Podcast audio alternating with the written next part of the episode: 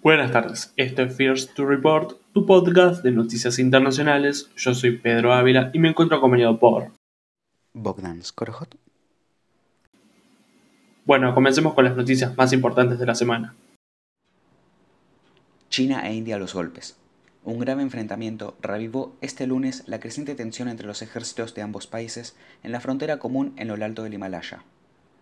Las autoridades indias denunciaron que por lo menos 20 de sus uniformados perdieron la vida en los enfrentamientos con tropas chinas en la disputada región de Cachemira.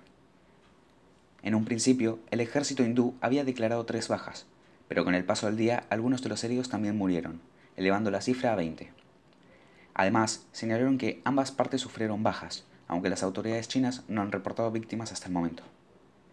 A pesar de no confirmar bajas entre sus filas, un representante del Ministerio de Exterior de China, Liqian, hizo mención al incidente, declarando que tuvo lugar luego que soldados indios cruzaran la frontera dos veces el lunes. El encuentro tuvo lugar la noche del lunes en el valle de Galwan, ubicado en la región de Aksai Chin, informó Nueva Delhi.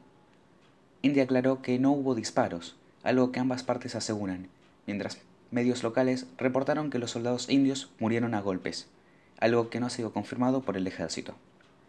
Esta situación tiene importante relevancia puesto que provocó las primeras muertes registradas en más de cuatro décadas del complejo conflicto en la frontera que comparten ambos países. Seguiremos informando. Hidroxicloroquina y cloroquina generan efectos secundarios mortales. Según la Administración de Alimentos y Drogas de los Estados Unidos, los fármacos contra la malaria no son eficaces para combatir el coronavirus y que por el contrario, en vez de beneficios, puede causar riesgos al consumirlos. Como medida, prohibieron su autorización. Hidroxicloroquina y cloroquina habían sido promocionados por el presidente Donald Trump en las primeras semanas de la pandemia. Incluso reveló que las había consumido. Posteriormente, recomendó que se recetara a los pacientes infectados, pero cada vez cobraba más fuerza la teoría de que estos fármacos no funcionan y podrían generar efectos secundarios mortales. Estos medicamentos, que también se recetan para el lupus y la artritis reumatoide, pueden causar problemas de ritmo cardíaco, presión arterial gravemente baja y daños musculares o nerviosos. La medida indica que los medicamentos obtenidos por el gobierno ya no serán distribuidos a las autoridades sanitarias, pero siguen estando disponibles para usos alternativos, por lo que se corre el riesgo de que todavía se prescriba el uso para el coronavirus. Las medicinas han sido fomentadas en muchos países y prohibidas en otros, siendo cuestionado su uso. Un estudio publicado el 22 de mayo en la revista científica The Lancet la considera ineficaz e incluso nefasta. Además, concluye que la hidroxicloroquina, un derivado de la cloroquina, no es eficaz para el virus, y aumenta el riesgo de arritmia cardíaca. El organismo sueco de control de medicamentos prohibió la prescripción de, la cloroquina e hidroxicloroquina para el COVID-19 por falta de datos suficientes sobre su seguridad. Por causa de los limitados conocimientos que se tiene acerca del virus y su receta médica, la Agencia Europea del Medicamento considera que solo debería ser utilizada para ensayos clínicos o programas de emergencia, en el marco de protocolos estrictos válidos en cada país. Seguiremos informando. Australia víctima de ciberataque chino. El primer ministro australiano, Scott Morrison, denunció que su nación fue víctima de un ciberataque de un actor estatal, sin acusar posibles sospechosos. El ataque fue dirigido contra organizaciones australianas en una variedad de sectores, incluidos todos los niveles del gobierno, industria, educación, salud, proveedores de servicios esenciales y operadores de infraestructura. Sabemos que es un ataque cibernético sofisticado vinculado a un Estado debido a la escala y a los objetivos, indicó el ministro. Morrison rogó a los australianos que aumenten su conciencia sobre el problema y busquen ayuda de expertos, en especial si se trata de empresas enfocadas a la salud, infraestructuras o servicios esenciales.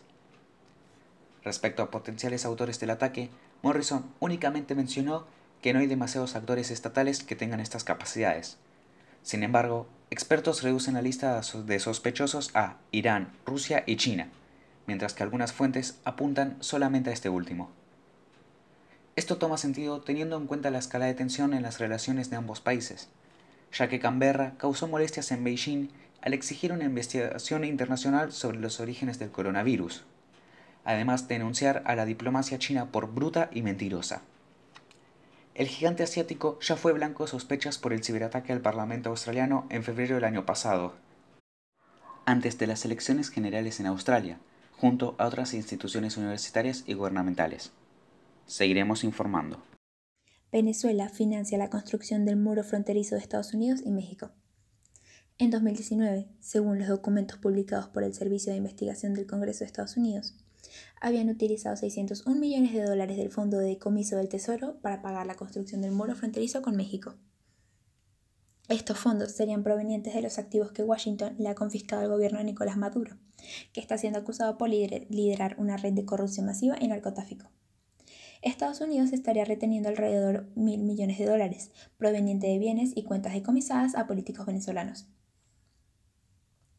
Estos recursos están siendo reclamados por el líder opositor Juan Guaidó, que ha iniciado gestiones para recuperar los ingresos con el fin de ayudar a combatir la pandemia en su país, además de los problemas económicos que actualmente sufren. Sin embargo, Washington sigue manteniendo el control de estos fondos y está permitido que el Departamento de Justicia y del Tesoro utilice el dinero concentrado para pagar gastos de las investigaciones que llevan a cabo. Asimismo, los ingresos pueden ser compartidos con otras agencias federales, estatales y locales. Donald Trump declaró estado de emergencia en su país en febrero de 2019, después de perder una batalla con el Congreso por la financiación de dicho muro, esta emergencia sirvió para justificar el desvío de 8 mil millones de dólares de cuentas del gobierno para la construcción del muro. En este dinero incluía los 601 millones del Fondo de Comiso del Tesoro. Entonces, la Oficina de Aduanas y Control Fronterizo declaró que esos fondos se destinarían a proyectos de barreras fronterizas en el sector de Valle del Río Bravo. Pero Loren Flossman, gerente de adquisiciones del programa del muro de la patrulla fronteriza de Estados Unidos, informó en una corte federal de California que los fondos se utilizarían para construir barreras fronterizas en los condados de Hidalgo y Cameron, así como para la construcción de puestos de patrullas fronterizas de Estados Unidos a lo largo de la frontera suroeste. Aunque el Congreso norteamericano intentó frenar el desvío de los recursos del Fondo del Decomiso del Tesoro e incluso se promulgó la llamada Ley Verdad para obligar al Departamento de Estado a identificar, bloquear y recuperar los activos arrebatados a personas e instituciones de Venezuela por medios ilícitos, Venezuela no tiene certeza del destino de los recursos incautados por Washington. Seguiremos informando. Corea del Norte explota las últimas esperanzas con el sur. El gobierno norcoreano demolió la oficina de enlace intercoreana de la ciudad fronteriza de Kaesong, habilitada a finales de 2018 dejando en evidencia que la relación entre los dos rivales se está deteriorando velozmente. Según expresaron fuentes militares surcoreanas, inicialmente se una explosión y humo en la zona. Luego de especular sobre lo sucedido, Corea del Sur confirmó que el régimen de su país vecino había destruido las instalaciones. Esta oficina era de los logros más importantes de la cumbre entre ambos mandatarios llevada a cabo en 2018, hasta la semana pasada, cuando interrumpieron su labor después de que Pyongyang haya lanzado una campaña de represalia intensiva en respuesta a propaganda desertora.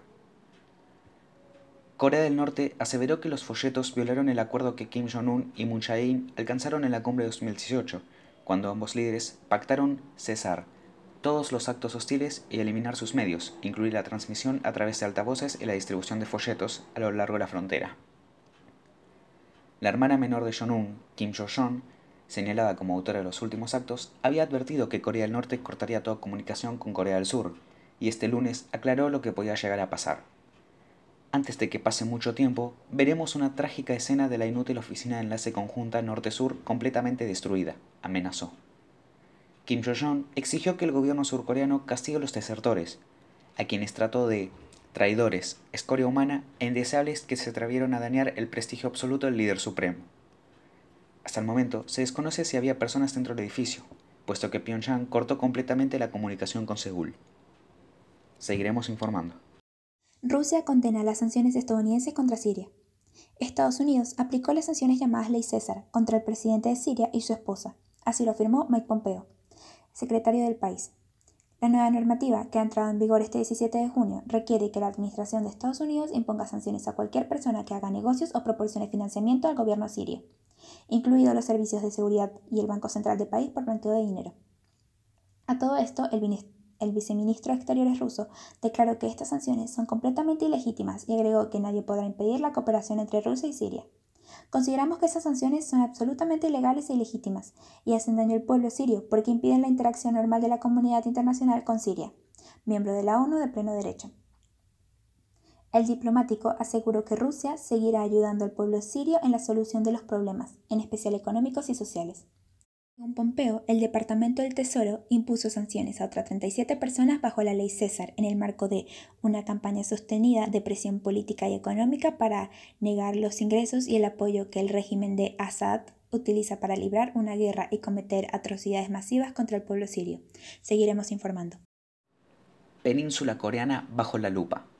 El 17 de junio renunció el ministro de Unificación surcoreano, Kim Jong-chul, debido al declive de las relaciones con Corea del Norte, en el cargo desde abril 2019. Decidí dimitir asumiendo toda la responsabilidad por el deterioro de las relaciones intercoreanas, mencionó. Luego de que el día anterior Pyongyang demoliera la oficina de lance intercoreano, como respuesta a la propaganda desertora lanzada por la ONG Combatientes por la Libertad de Corea del Norte desde el territorio surcoreano, Pyongyang instó a Seúl que frenara las actividades de la ONG. El ministro de Unificación surcoreano, responsable de las relaciones con su volátil vecino, presentó cargos contra la organización culpándola de generar tensiones entre ambos países y poner en peligro la vida y la seguridad de los residentes en las zonas fronterizas. No obstante, Corea del Norte declaró que no dialogará con las autoridades surcoreanas y que no habrá intercambio ni cooperación. La semana pasada, Pyongyang aborreció la petición de Corea del Sur de dialogar con el norte para aliviar las tensiones en la península, ante la cual Kim Jong-un reveló el rotundo rechazo a la propuesta indelicada y siniestra. Como si no fuera suficiente, el ejército norcoreano anunció este miércoles que desplegará soldados en la desmilitarizada Kaesong y en el monte Kungwan. Como detallan los planes militares, se hará el despliegue de regimientos y dependencias de potencia de fuego necesarias en el área turística del monte Kungwan y la zona industrial de Kaesong. Los puestos de policía que se habían retirado en virtud del acuerdo intercoreano regresarán a su lugar para fortalecer la guardia en la frontera, reanudándose también todo tipo de ejercicios militares en las áreas cercanas, manifestó un portavoz del ejército norcoreano. Seguiremos informando. Presidente de Honduras con coronavirus. Juan Orlando Hernández, presidente de Honduras, comunicó que ha dado positivo por COVID-19 y está recibiendo tratamiento, al igual que su esposa Ana García. Creo que es parte del riesgo que se corren estas responsabilidades. Por mi trabajo no he podido quedarme 100% en casa. Ahora continuaré realizando toda mi actividad mediante el teletrabajo en aislamiento, añadió el mandatario antes de ser hospitalizado este miércoles. Además, el presidente informó que ha comenzado a aplicar el protocolo MAIS, siglas por los medicamentos recomendados para combatir la enfermedad. En Honduras aplica este protocolo para los infectados del virus con síntomas leves, para así evitar su carga viral y disminuir el ingreso de pacientes a los centros médicos. El portavoz de la Agencia de Salud hondureña dijo que, pese a que el, presidente necesita cuidado médico especializado en el hospital militar, incluyendo medicinas intravenosas, se encuentra en buen estado. Su estado de salud general es bueno, afirmó tras mostrar una prueba de rayos X que había revelado daño en los pulmones del presidente de Honduras. Actualmente registra 10.000 casos de COVID-19 y 330 muertes, según la Universidad Johns Hopkins, que monitorea el avance de la pandemia a nivel mundial. Seguiremos informando. Estados Unidos involucrado en asuntos internos cubanos. La Cancillería de Cuba presentó un comunicado de protesta ante la Embajada de los Estados Unidos por la intromisión de los asuntos internos del país por parte de la encargada de negocios estadounidense Mara Tekach. La conducta de la embajada estadounidense y de su encargada de negocios representa una clara intromisión provocadora en los asuntos internos del país y constituye una flagrante violación de las normas del derecho internacional y las relaciones diplomáticas entre Estados. Informa la nota presentada por Yuri Gala López, director de temas bilaterales. Este documento está relacionado con una carta que remitió la diplomática Mara Tekach el 12 de junio para el opositor José Daniel Ferrer, acusado por las autoridades cubanas de mercenarismo y de recibir apoyo financiero del gobierno de Estados Unidos para generar desestabilización en Cuba. Además, Ferrer encabeza la Unión Patriótica de Cuba, organización no reconocida por el gobierno del país caribeño. En la carta, Ted Catch expresa que a los cubanos se les niega estas libertades para poder expresar verdades. Incluso opiniones moderadas pueden recibir fuertes castigos. Además, la encargada de negocios agrega que Ferrer y otros permanecen incesantemente comprometidos en la lucha para lograr el acceso de los cubanos a todos sus derechos. El comunicado de la Cancillería cubana dice que el comportamiento de la embajada del país norteamericano y en particular de la encargada de negocios nos sorprende y que se conoce el deterioro moral por el que transita la política exterior de ese país y el aporte a ese deterioro es de varios de sus funcionarios con responsabilidad sobre temas cubanos. También califican a Daniel Ferrer como un delincuente común por ser encarcelado el pasado abril por delitos de lesiones y privación ilegal de libertad a otra persona, por la que la Fiscalía solicitaba una condena de nueve años de cárcel. Seguiremos informando. Invasión y ocupación militar en Europa. El gobierno polaco admitió esta semana haber invadido momentáneamente territorio checo el mes pasado, en lo que el Ministerio de Defensa refirió como un malentendido. La situación se produjo cuando tropas polacas que custodiaban la frontera entre ambos países tomaron posiciones junto a una capilla en el lado de República Checa. Y, aparentemente, decidieron quedarse en el lugar varios días e incluso impidieron que los visitantes locales accedieran al sitio. Finalmente, Praga decidió tomar cartas en el asunto y pidió una explicación a Varsovia, no obstante, el Ministerio de Relaciones Exteriores checo indica que hasta el momento no ha recibido una explicación oficial por parte de Polonia. El curioso caso tuvo lugar en el noreste de Moravia, según reportó un diario local. La ocupación fue descubierta por un ingeniero que supervisaba las obras de una capilla, cuando quiso acercarse a fotografiar, siendo sorprendido por los militares polacos que le impidieron el paso. Además, el ingeniero agregó que habían colocado una barricada en el camino que llevaba a la iglesia. La capilla está a 30 metros dentro del país, en una zona en la que la frontera está formada de manera natural por un arroyo pequeño. Según reportó el periódico, los soldados en un principio tomaron posiciones en la orilla polaca del arroyo, pero por razones desconocidas decidieron adentrarse al territorio vecino. Tras nuevamente evitar el acceso a la capilla, esta vez a un grupo ambiental, la policía checa coordinó el retiro de las tropas. La colocación del puesto fronterizo fue el resultado de un malentendido, no un acto deliberado, se corrigió inmediato y el caso se resolvió, también por parte checa, informó el Ministerio de Defensa de Polonia. Seguiremos informando. Rebrote en China. La Organización Mundial de la Salud informó que más de 100 nuevos casos han sido registrados en China y reiteró la recomendación de mantenerse alerta por un posible rebrote de coronavirus. Los casos fueron reportados por las autoridades la semana pasada, después de 50 días sin registrar casos. Incluso en los países que han demostrado capacidad de suprimir la transmisión, todos deben permanecer alerta ante un posible resurgimiento, declaró el director general de la OMS. El origen de este nuevo brote y su alcance está siendo investigado, aunque fue detectado en la tabla de cortar pescado utilizada por un vendedor de salmón importado en el mercado. Hay que estudiar qué es lo que ha sucedido en este caso. No me parece que sea la hipótesis principal, indicó el director del programa de emergencias sanitarias de la OMS, Mike Ryan. Además, precisó durante una conferencia de prensa virtual que la organización tiene un equipo de China que incluye expertos en epidemiología que trabajan a diario en, colaboración con sus contrapartes locales. Por su parte, la responsable de la célula técnica para la gestión de la pandemia en la OMS dijo que todos los brotes preocupan, por pequeños que sean.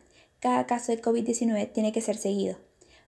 Pero los brotes son específicos y los grupos donde se producen son importantes porque tenemos que entender qué es lo que ha hecho que ocurra.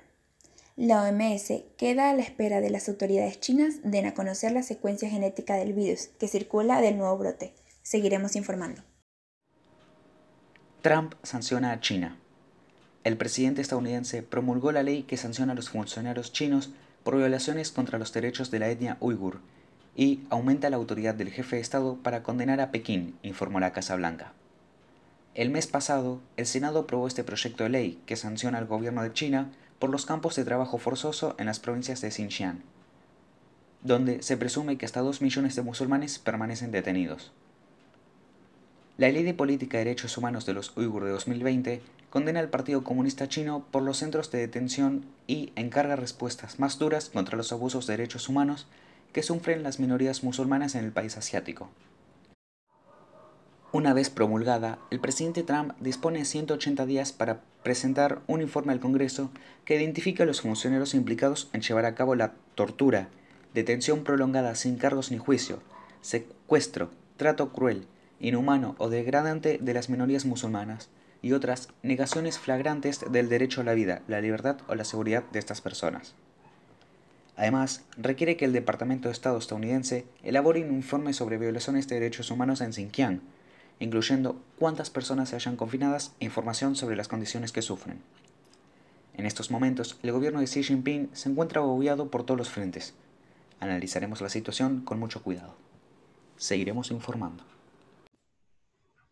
Bueno, después de los títulos que estuvimos leyendo, se nota que la tensión en Asia es bastante importante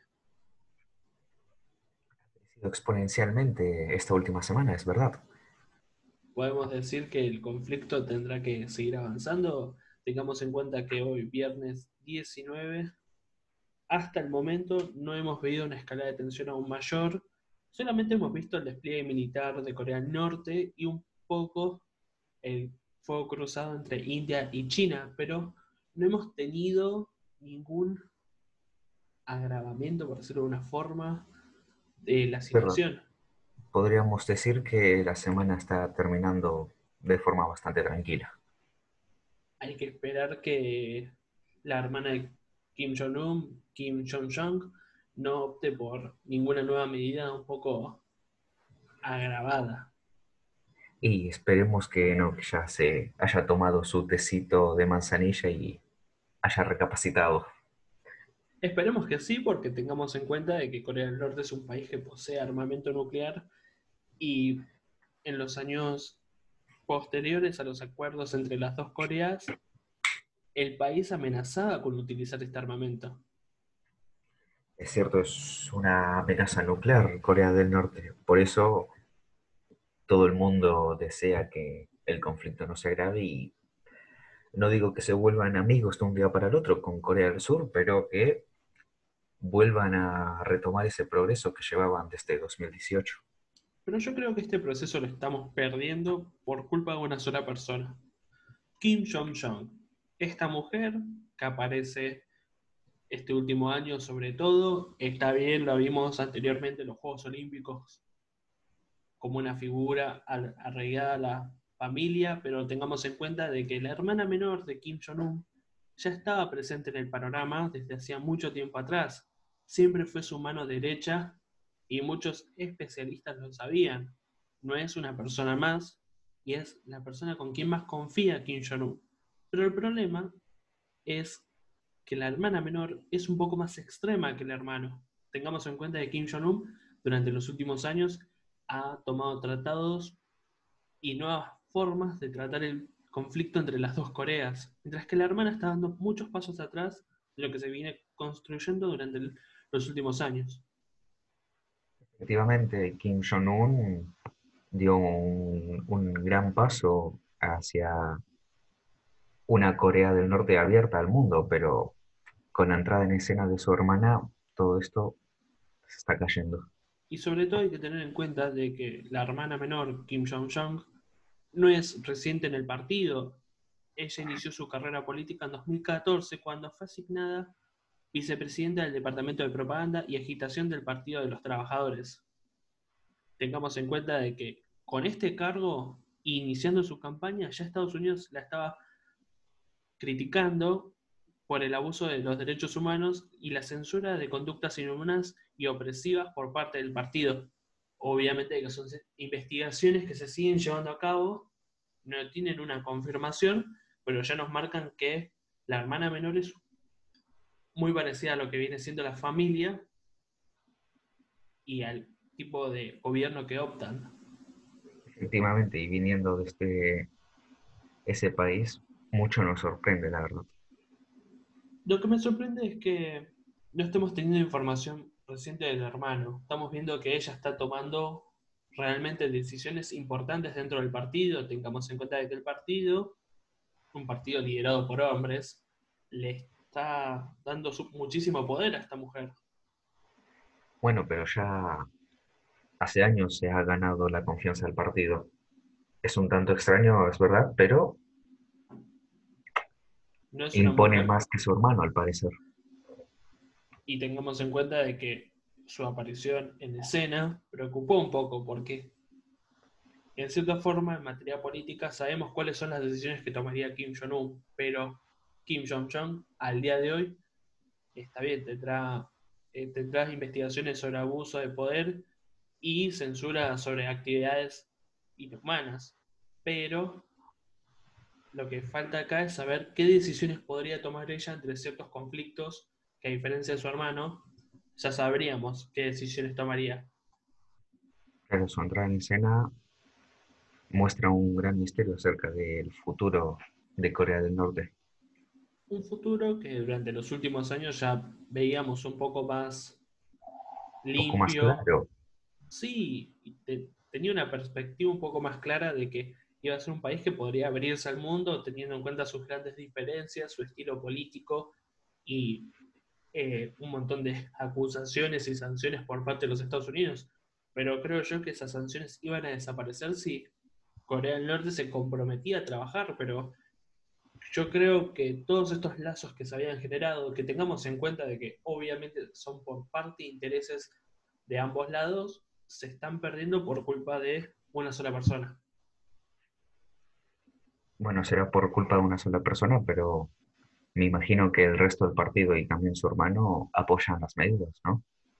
Esperemos que sí. Hay que tener en cuenta de que eh, la decisión que tomaron de demoler y literalmente explotar el edificio de las dos Coreas, a volver a militarizar ciertas zonas, muestra que hay un cambio de actitud bastante importante, al punto que te puedo llegar a decir que me sorprende que el hermano haya tomado estas medidas el último año, dado que no hemos visto ningún agravamiento de la situación. Sí, podemos decir que la situación de los panfletos es un poco grave, pero veíamos que Corea del Sur se había comprometido a ayudar a Corea del Norte a encontrar los responsables.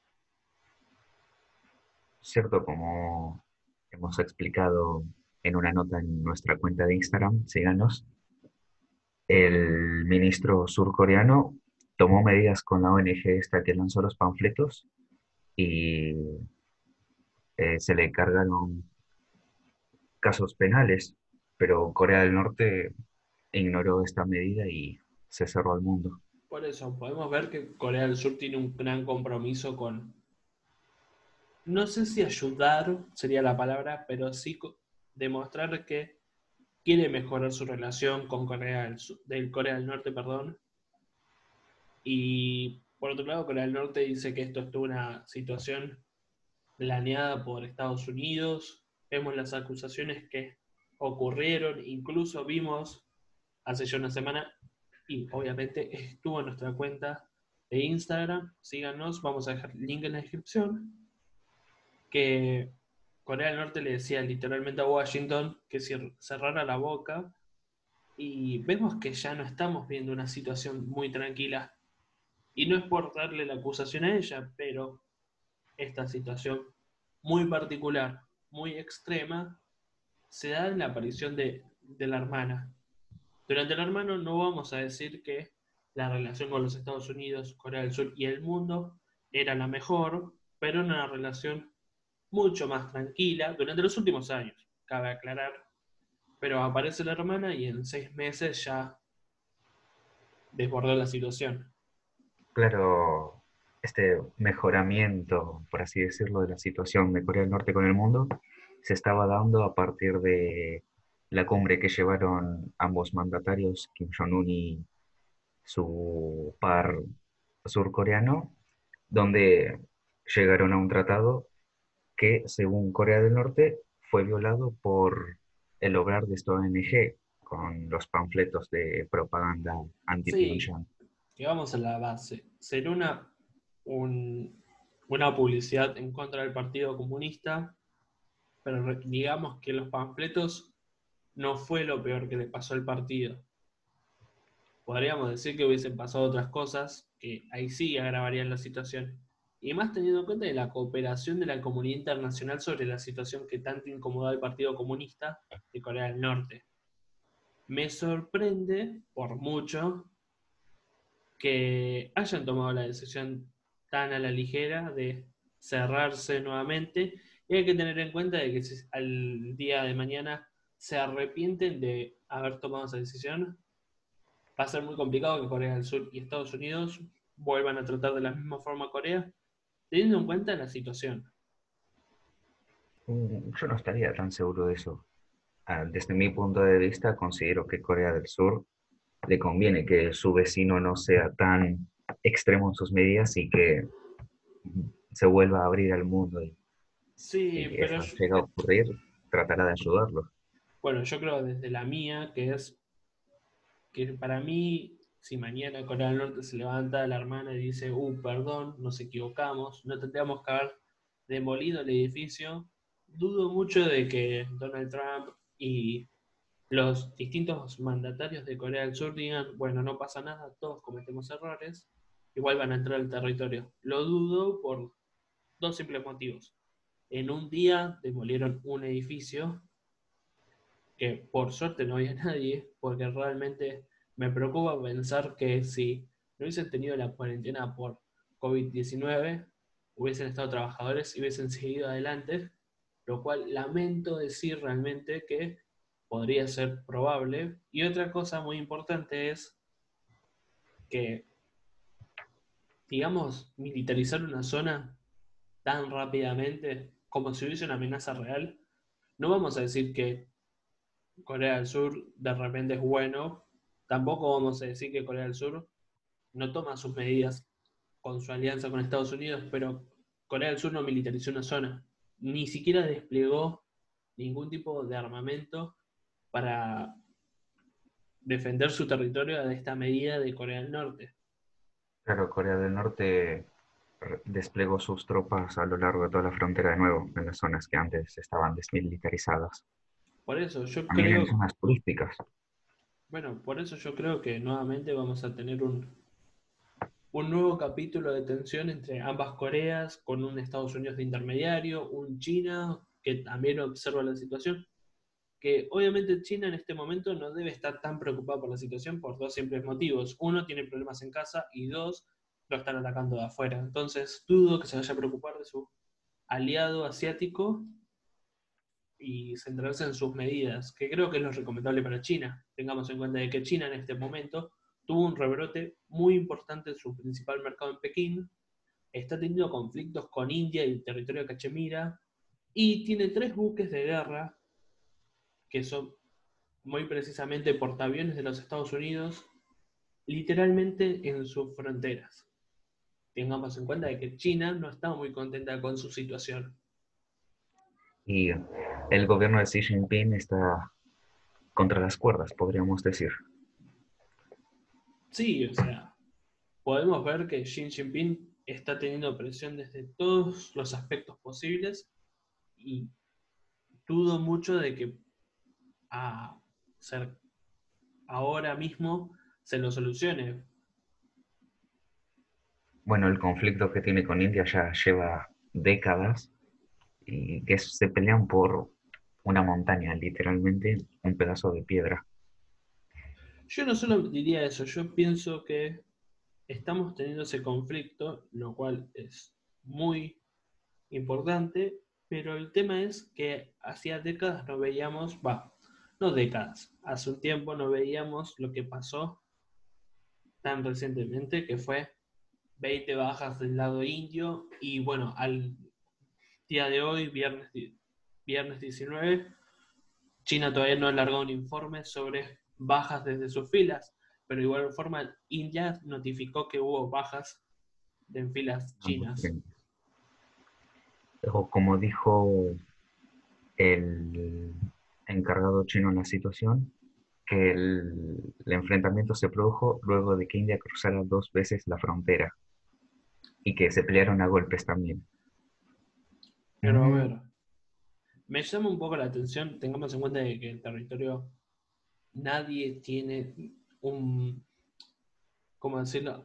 Es verdad que hay zonas que deben de tener su respectiva seguridad, tanto sea alambrados o vías naturales, pero realmente los soldados chinos tienen marcado y señalizado muy precisamente las zonas de India y hay que tener en cuenta de que no se especifican muy concretamente el contexto, quién abrió fuego primero y hay que tener en cuenta de que la tensión entre ambos países es un poco particular, tengamos en cuenta de que China e India en cierta forma y sobre ciertos elementos son aliados económicos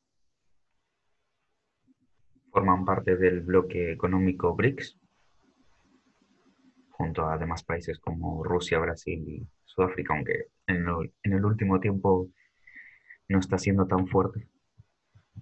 Sí, pero además de eso lo que me quiero referir es, en cierta forma, India depende de China y China depende de India. Sabemos que son dos países que aspiran a ser potencias y además de aspirar a ser potencias son los dos países más poblados del mundo digamos que no parece muy normal este tema de enfrentarse. Tengamos en cuenta que obviamente la situación, el contexto y obviamente el territorio donde estaban, impone mucho a que hayan enfrentamientos.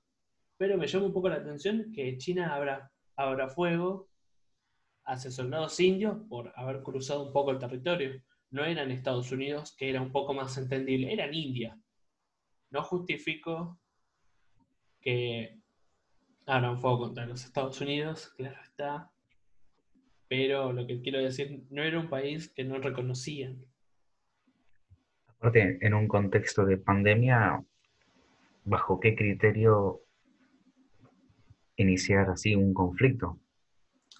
Además de eso. Ah, obvio, si tenemos en cuenta, tengamos en cuenta de que China todavía se está recuperando de la crisis del COVID-19, está teniendo una recesión económica, obviamente no le impactó tanto como algunos países, pero de igual forma se tiene que recuperar, incluso tuvo una caída en la bolsa este lunes bastante importante que repercute en el resto de los países y demuestra que China se está recuperando, pero está costando. Y con el nuevo rebrote, con el nuevo rebrote que hubo, las medidas del Partido Comunista son un poco bastante importantes. O sea, estamos teniendo en cuenta de que China no está tan fuerte como dice estar, y además de no estar fuerte como dice estar, se le está complicando mucho salir adelante, pues le están presionando de distintos ángulos muy continuamente y los países, digamos que están aprovechando eso. Estados Unidos por eso se fue a imponer a su territorio, por eso está aprovechando el conflicto en Corea del Norte.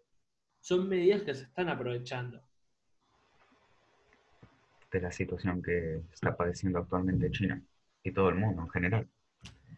Es verdad, el mundo hoy, hoy en día se está recuperando, pero, y obviamente China está llevando un poco la delantera de forma bastante superadora a algunos países, pero igual le está costando, ¿por qué? China tiene que volver a recuperar su economía como la estaba teniendo, la cual hasta ahora no pudo. Está bien, cerraron su cuarentena y empezó una recuperación económica bastante favorable para el país, pero está nuevamente frenado y tengamos en cuenta de que el mundo está frenado, entonces, por más que ellos se quieran recuperar económicamente, les va a costar porque el mundo le está costando. No es que a China le cuesta, le cuesta al mundo. Y después... ¿Qué? Que a todos nos está costando, al mundo, a los ciudadanos. Y obvio. Encima con la cantidad de muertos que tuvo China, no hay un... Obviamente que nunca lo vamos a poder saber por la represión que hay a la población, pero dudo que todos los habitantes de la República Popular China estén contentos ahora. Tengamos en cuenta de que hubo muchísimas muertes, sigue habiendo rebrotes, es una situación muy compleja. Y lamentablemente sus opciones son callar o terminar en un centro de detención. Eh, y ahí es lo que yo te digo de la represión masiva que hay, que por eso nunca vamos a poder saber si realmente... Porque por ahí nosotros desde acá estamos opinando que los habitantes de China están pasándola mal y los tipos están pasando bomba. No se preocupan por nada, pero lo dudo de forma muy fuerte por el simple hecho de que China los reprime. Nunca vamos a poder ver que algún ciudadano diga estoy mal por culpa del Partido Comunista porque en 53 segundos, además de eliminar el mensaje donde lo subió, lo van y lo buscan en la casa. Y desapareció. Efectivamente. Y esa es la tensión que está viviendo China. Y lo preocupante es que no se está hablando demasiado del tema. Nadie está hablando de... obviamente se está tocando. Y nosotros lo estamos hablando, pero lo que quiero decir, estamos viendo, estamos dibujando a China como un país que se está recuperando cuando en realidad está padeciendo muchísimo las consecuencias de la pandemia, en mayor o menor medida. Muchos problemas. Y hay que ver en qué termina todo, porque tengamos en cuenta que lo que terminó de encender la mecha fue un tweet por parte de Donald Trump en el cual decía que quería cortar todos los lazos con China, donde su propio jefe le dijo que era imposible, porque obviamente China es un país el cual exporta y también importa un montón de elementos. Y un montón de esos elementos los compra Estados Unidos. Va a ser imposible. las dos principales potencias económicas. Una depende de la otra, no, no pueden terminar sus relaciones así. Y supongamos que Donald Trump cumple con su promesa de cortar lazos con China. Otro problema para China. ¿A quién le voy a vender? Y obviamente otro problema para Estados Unidos es ¿a quién le voy a vender? Porque también Estados Unidos, cosas que vende, las vende en China y hay que ver cómo resolver eso. Pero yo creo que la pregunta más importante es ¿a quién le voy a vender? Tampoco lo estamos viendo. ¿En qué va a terminar el conflicto con los tres buques que están en el mar? Que encima no sabemos para qué, para qué van a servir. El ejército chino ya publicó en su página oficial que va a llevar a cabo maniobras y simulacros literalmente al lado de la frontera donde están los buques de Estados Unidos. Es una clara incitación eso. No solo es una incitación, supongamos que hay un accidente y ¿qué va a pasar? Y se va a desatar otro conflicto. Y nos imaginamos un conflicto entre las dos potencias, las cuales se odian. Pondría en riesgo a todo el mundo. Ya tenemos problemas con los hermanitos coreanos que se pelean con el sur. Ahora tenemos que sumar a Xi Jinping peleándose con nuestro presidente bronceado favorito. ¿Realmente nos imaginamos un mundo así? Esperemos que no. Desde First to Report les vamos a estar informando de todo lo que pueda pasar. Síganos Sigan en todas las redes. Actualizamos y los vamos a mantener muy informados. Y bueno, esperemos que la situación mejore. Sabemos que cuesta y durante años nunca mejoró, pero esperemos que mejore. Siempre el positivismo. Exacto. Ante todo. Lo seguiremos informando.